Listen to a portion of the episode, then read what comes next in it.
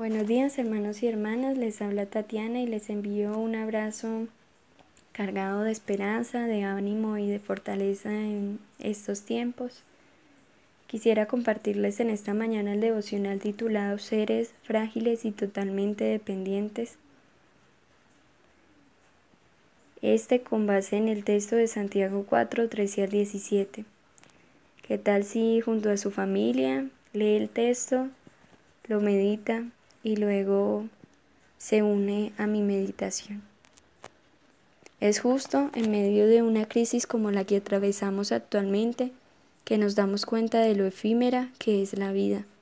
Es justo este el momento en que nos percatamos de que todo aquello que hemos construido puede llegar a desaparecer en tan solo un par de días.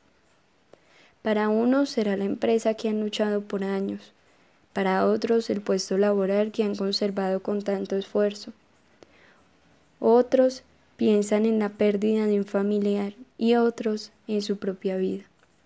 He aquí lo efímero de nuestras realidades. Todo a nuestro alrededor podría dejar de ser en un abrir y cerrar de ojos, y eso no es un tema nuevo para nosotros. Santiago lo dice, somos como la niebla que aparece por un momento y luego se desvanece, y así también nuestros proyectos. Recuerdo escuchar hace un par de meses el noticiero y ver cómo, cada uno de los ámbitos de nuestro país, económico, social, educativo, deportivo, entre otros, tenían todo planeado para lo que sería este 2020. Sin embargo, al ver hoy dichos planes, la mayoría se han quedado en el papel, pues el virus ha impuesto una nueva agenda al mundo, una agenda que nos llama a reconocernos como frágiles, y a arrepentirnos de tantas veces que nuestra independencia nos ha alejado de Dios y nos ha hecho a nosotros mismos como dioses de nuestros planes y proyectos.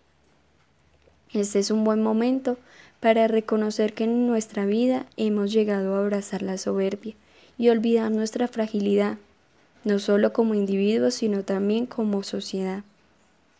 Ha llegado el tiempo de recordar al Dios que está por encima de nosotros, a quien tiene en sus manos al mundo y quien ha decidido nuestro presente y futuro.